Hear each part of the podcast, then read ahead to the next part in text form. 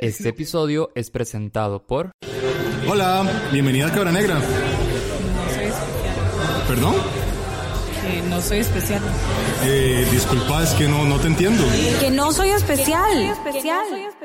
Ah, ok, un capuchino grande. Anda Cabra Negra, decí que no sos especial y recibí un capuchino grande gratis. Cabra Negra es una barra de infusiones de café de especialidad para vos que no sos especial. Cuenta con un amplio menú de repostería y panadería artesanal, opciones de almuerzos, tés, chocolate y bebidas naturales. Cuenta con una terraza, parqueo y además son pet friendly. Visítalos en el edificio 37 Dent Flat al lado del Centro Cultural Norteamericano y en Facebook e Instagram como Cabra Negra CR. Bienvenidos al no especial de Halloween. En este episodio tenemos cuatro historias de terror que le podrían pasar a cualquiera. Sí, a vos también. Yo soy Diego Barracuda y esto es No Sos Especial.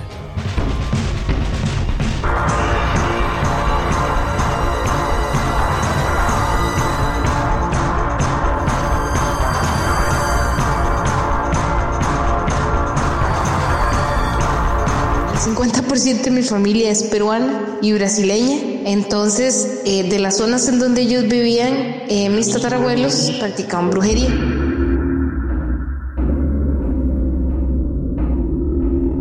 Le cuento esto como previo porque lastimosamente el hecho de que ellos practicaran brujería, mis abuelos y mis tatarabuelos, pues ha hecho que en alguna forma a nosotros todavía como que nos persigan. Por eso es que le digo que nos han asustado mucho y de muchas formas. Lo que le voy a contar pasó el año pasado, eh, antes de diciembre, porque mi sobrino iba a cumplir tres años. Mi hermano vive en el lado más alejado de San Ramón. Vive literalmente metiéndose allá en la montaña, las los calles son terribles y todo. Y literalmente mi hermano vive casi que a los 100 metros de donde está la carretera nueva San Ramón, esta que todavía no han inaugurado, y vive a la par de un río. Como a los 800 metros o al kilómetro está una casa. Y luego hay una casa en el fondo que está abandonada porque dicen que está embrujada. La cosa es que es un pueblito demasiado pequeño, como con 6, 7 casas. Y como casi siempre soy yo la que ando con ellos, entonces yo dije, bueno, está bien. La casa de mi hermano es súper humilde, muy, muy, muy humilde. Y es de las típicas casas viejas, humildes, que al lado de donde está la cocina, tienen como la, la, la cocina como con, con tablilla. Entonces tiene huecos. Y en, ese, en esta casa como tal hay un hueco grande para el lado de la pila. La cosa es que mi hermano, eh, al, al, pasar lo mismo que, que yo, que, nos asustan y toda la cosa, pues sí, él no me había dicho que al parecer a mi sobrino se lo habían intentado llevar dos veces. Mi hermano vive como a los 200 metros de un como un río que pasó ahí por la casa de él. La cosa es de que este mi cuñada también se había asustado, pero ella fue la que me contó. Mi hermano no fue el que me dijo, porque mi hermano es como más, se hace el rudo y como que eso no es conmigo, como que creo, pero no creo. La cosa es que me voy a dormir donde ellos y, y pues en ese momento no tenían una pared, entonces yo estaba como en la cama a la par de ellos y estaba mi hermano y mi cuñada durmiendo. Eh, mi carro estaba afuera y de un pronto a otro nada más empezamos donde escuchamos donde empieza alguien a llorar de bien cerca de la casa. Mi hermano se levantó, uy, te cuento esto, mi hermano se levantó, agarró un palo, pero se sentó en el borde de la cama. Mi cuñada lloraba calladita porque mi sobrino estaba, estaba uh, dormido.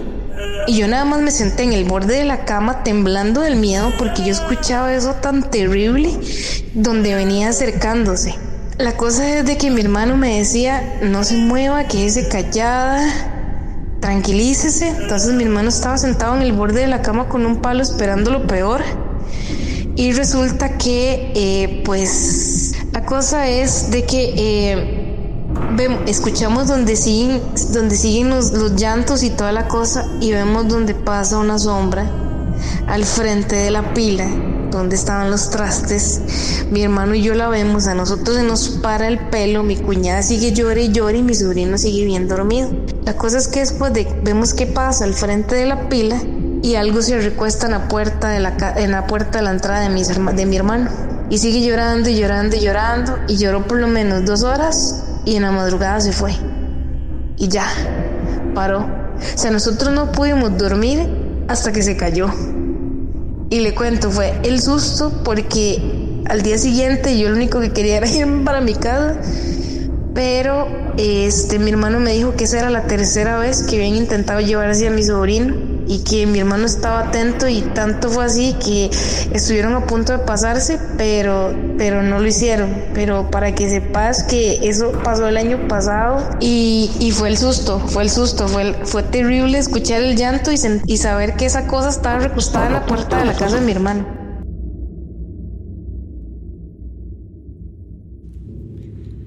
Recuerden suscribirse a nuestro Patreon. Ahora vamos a estar publicando material exclusivo incluso para suscriptores que no son de pago. Esta semana podrán ver la respuesta del QA que estuvimos recopilando y además una versión de este mismo episodio pero presentada por Alex. Bueno, presentada es un decir porque estaba tan cagada de miedo que no pude decir mucho.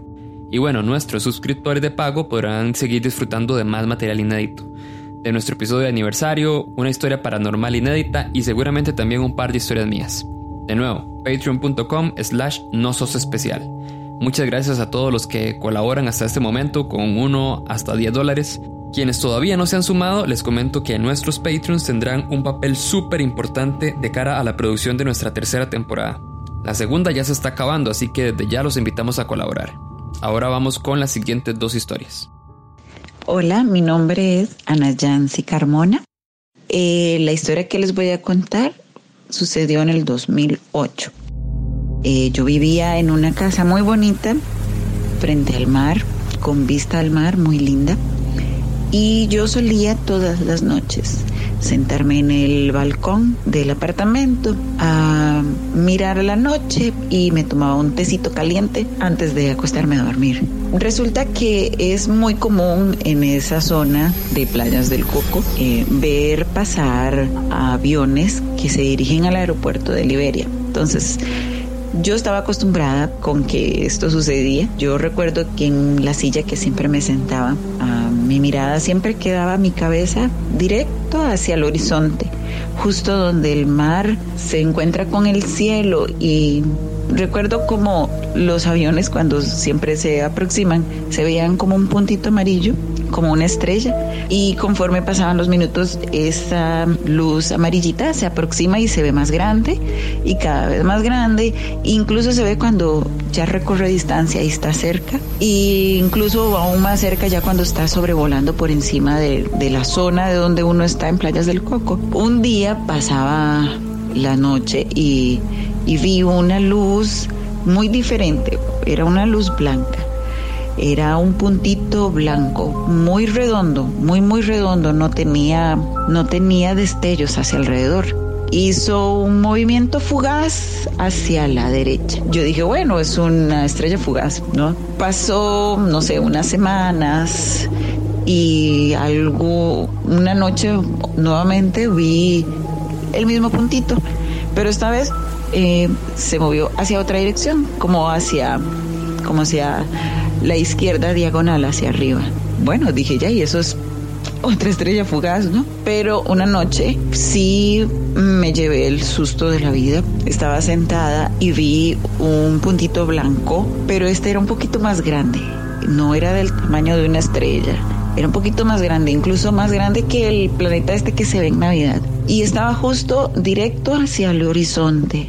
Recuerdo que esa luz empezó a subir totalmente vertical hacia arriba. Empezó a subir lento y de repente subió muy rápido, muy, muy, muy rápido y tan alto, tan arriba, que yo incluso recuerdo que tuve que subir mi mirada y mi cuello todo hasta arriba para poder verlo hacia, hacia lo alto del cielo. Inmediatamente se movió diagonal hacia la derecha y luego hacia el centro del cielo y empezó a moverse muy rápido. Yo me quedé, yo dije, esto no es normal, esto no es normal, estoy viéndolo. En ese momento, por dicha, tenía de visita a un amigo. Yo le pegué gritos, yo creo que tal vez no me escuchó. Yo le dije, vení, tenés que venir a ver esto, tenés que venir a ver esto. Me quedé viendo por unos, instantes más para arriba, para abajo, luego izquierda, luego derecha, subía, diagonal, zoom, zoom, zoom. Dejaba un, una estela pequeñita, muy pequeña, pero tal vez era como el efecto visual que dejaba. Pero después de estar pensando y viendo todo, empecé a sentir miedo porque yo nunca había visto algo así. Yo dije, ¿y si pasa algo más aparte de lo que ya estoy viendo? Y estoy sola y solamente estoy yo aquí. Y yo decía, qué miedo si después se viene hacia mí o algo más pasa. En eso salió mi amigo, yo le señalé con la mano hacia, hacia arriba al horizonte, mira allá. Él vio y ya no, no estaba, seguro en el momento que yo me volteé, no sé en qué momento, pero él vio la cara de pánico que yo tenía, que yo vi la cara de él y él estaba muy asustado cuando me vio. Y me dijo, Ana, ¿qué pasa? Estás muy mal, te veo muy mal. Y mm, esa noche yo le pedí que por favor me acompañara. No quería dormir sola, yo tenía miedo que algo más fuera a suceder.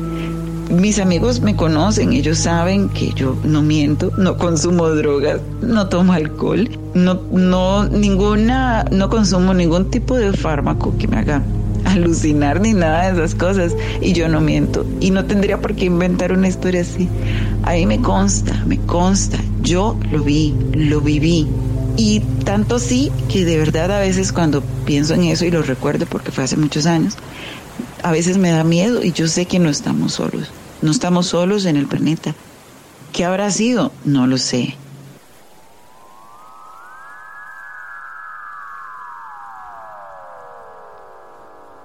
Hola, soy Denise Duncan y hoy les voy a contar una historia paranormal.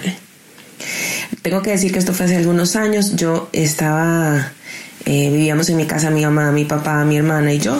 Y eh, mis papás se habían ido de viaje. Mi papá lo habían invitado a Estados Unidos a un año y estaba ahí. Y mi mamá se había ido unos meses con él. Entonces quedamos mi hermana y yo en la casa. Yo en aquel momento me dedicaba, entre otras cosas, a ser actriz y entonces tenía funciones eh, hasta tarde. Resulta que estábamos haciendo funciones de Yerma en el Teatro de, de Bellas Artes de la UCR y una de mis mejores amigas vivía en, yo en aquel tiempo vivía en Santo Domingo de Heredia y ella vivía en Mercedes Norte. Entonces, irla a dejar, yo casi siempre la iba a dejar a Mercedes o la acercaba un poco a su casa, pero ese día estaba muy cansada. Entonces decidí que el taxi llegaba hasta mi casa. Em, además, al día siguiente me parece que teníamos clases o ensayo o algo en la mañana muy temprano y teníamos que estar de vuelta en la U eh, tempranito, entonces no valía mucho la pena ir hasta allá, dejarla con lo tarde que era para volver a mi casa, para etcétera. Entonces se quedó a dormir.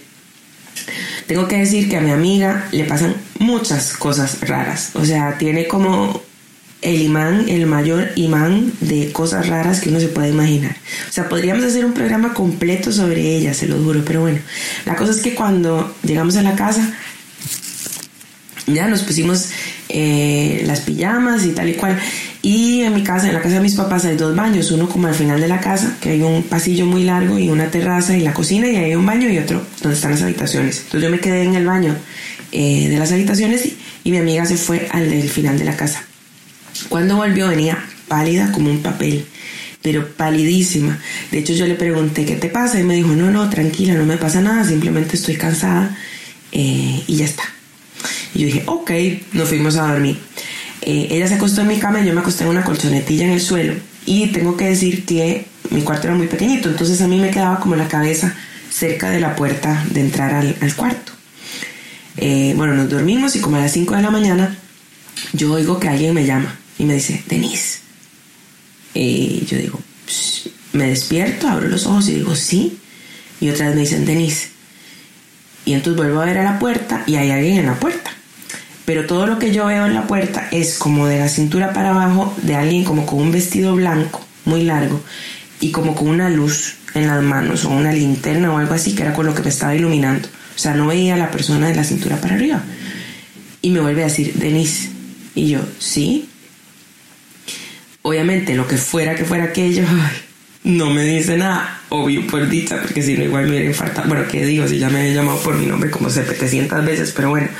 Cuestión que lo que fuera que sea aquello, se aleja, cierra la puerta y yo veo la luz que se va desapareciendo como por la rendijita esa que queda abajo. Claro, para ese momento yo estaba diciendo, ¿qué carajos es esto? O sea, mi hermana no duerme con una bata blanca. Son las 5 de la mañana porque había visto el reloj. ¿Qué demonios está pasando aquí? eh, evidentemente me metí debajo de las mantas como hace todo el mundo en las películas de miedo, que no sé para qué sirve, pero todo el mundo lo hace, o sea, metí la cabeza debajo de la manta y además empecé a obsesionarme con darme cuenta de si estaba dormida o no. Entonces lo que hice fue ver el teléfono, ver la hora y en aquel tiempo con los teléfonos tuquitos, aquellos, los Nokia maravillosos que teníamos todo, todos, uno se podía mandar mensajes. Entonces me mandé un mensaje a mí misma, en plan de esta hora. Y yo dije, porque si mañana en la mañana tengo este mensaje es que estaba despierta según yo, porque me iba a volver a quedar dormida o estaba dormida. Bueno, vi pasar las horas, oí cuando mi hermana se levantó para irse al trabajo, se metió en el baño, etc. Se hizo de día, yo obviamente no me logré dormir más porque estaba bastante muerta del susto. Em, y bueno, cuestión que ya desayunamos con mi amiga, nos fuimos para la universidad y cuando íbamos de camino yo le digo, no sabes lo que pasó, eh, lo que me pasó esta madrugada. Y le cuento. Y empieza,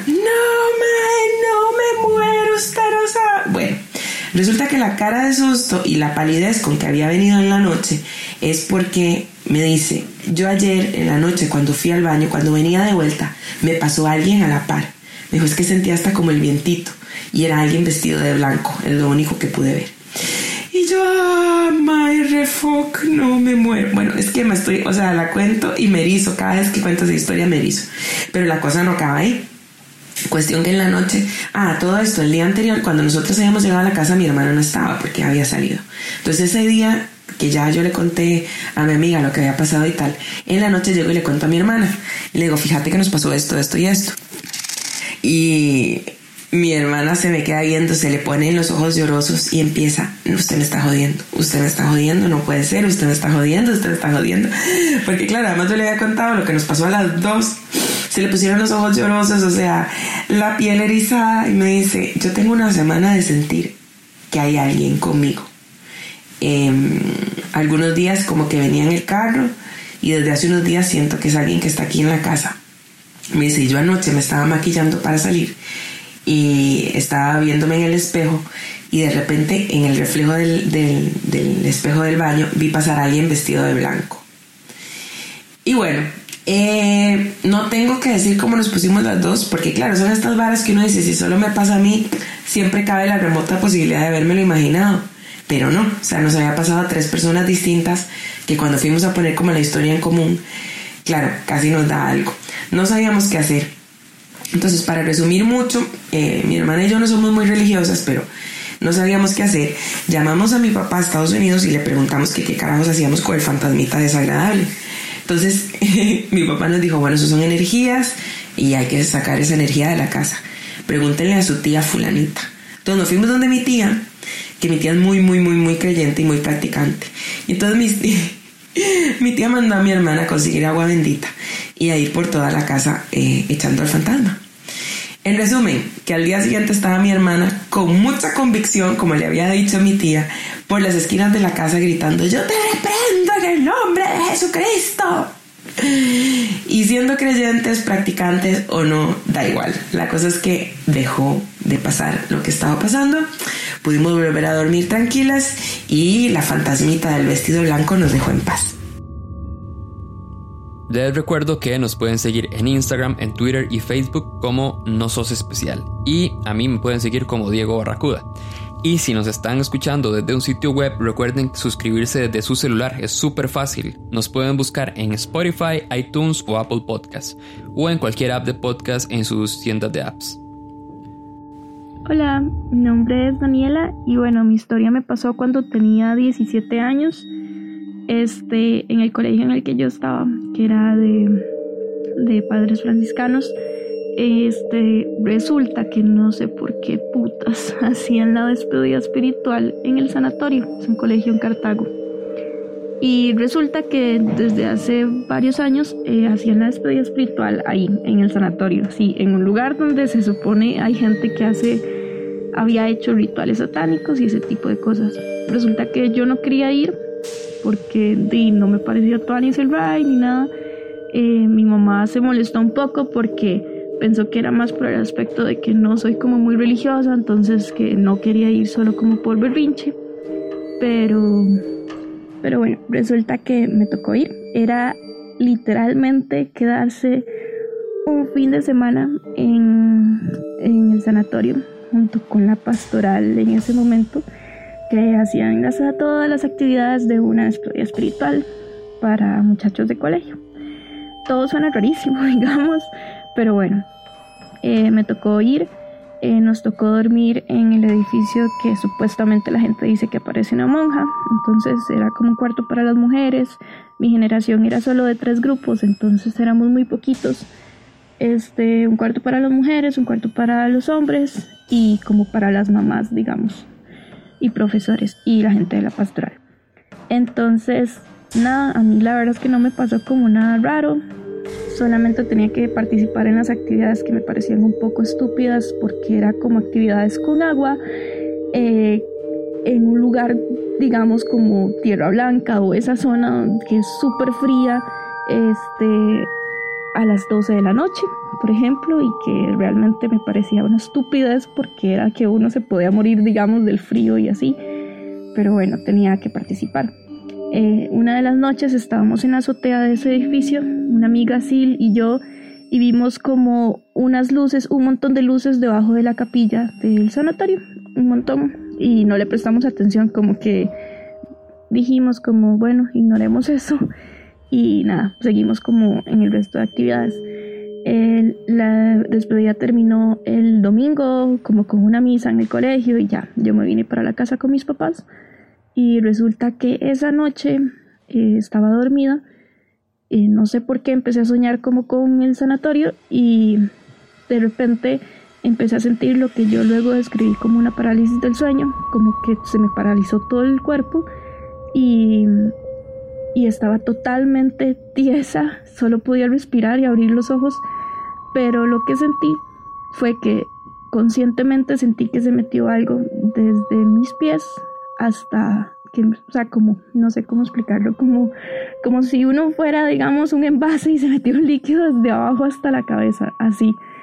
Y empecé, era un miedo fatal, o sea, en ese momento sentía una presencia horrible. Esperé que pasara como, por así decirlo, la parálisis del sueño, ya pude movilizar mis brazos y ya pude gritar y me fui corriendo para el cuarto de mis papás le rogué a mi mamá que durmiera conmigo. Mi mamá se pasó a dormir conmigo y ella durmiendo a la par mía me volvió a pasar exactamente lo mismo y solo sonaba la respiración, o sea, como mi respiración desesperada. Y mi mamá inmediatamente se levantó, prendió la luz y me vio que yo estaba totalmente tiesa. Ya otra vez volví en sí y me puse a llorar, asustada. Y mi mamá dijo que ella estaba sintiendo una presencia muy fea, que sentía algo horrible y que nos fuéramos de ahí, o sea, que nos fuéramos eh, nosotras dos como del cuarto y, y, que rezáramos mucho. Y me fui para el cuarto con mis papás. Em, mi mamá al otro día se fue a los capuchinos aquí en Cartago a hablar y le dijeron como que tenía que hacer una oración como por 15 días. La hice como por una semana y nunca más me, me volvió a pasar nada parecido. Como que el señor con el que habló mi mamá o el padre le dijo que hay personas que atraen, se les pegan energías muy buenas y muy fuertes energéticamente de los lugares donde vayan y que esa era la explicación de lo que me pasó, de lo que yo siento que fue una parálisis del sueño o sentía, pero luego investigando un poco sentí, o sea, eso y que mi mamá también lo sintiera, pues me hizo pensar que era algo eh, paranormal. Y esa es la historia. Ese fue el último año que se hizo una despedida espiritual en el sanatorio. Nos escuchamos la próxima semana y recordad. Si alguna vez tuviste una presencia maligna, un fantasma debajo de la cama, un embrujo, un zombie te comió el cerebro o te poseyó un demonio, no sos el primero ni serás el último porque no sos especial. Chao.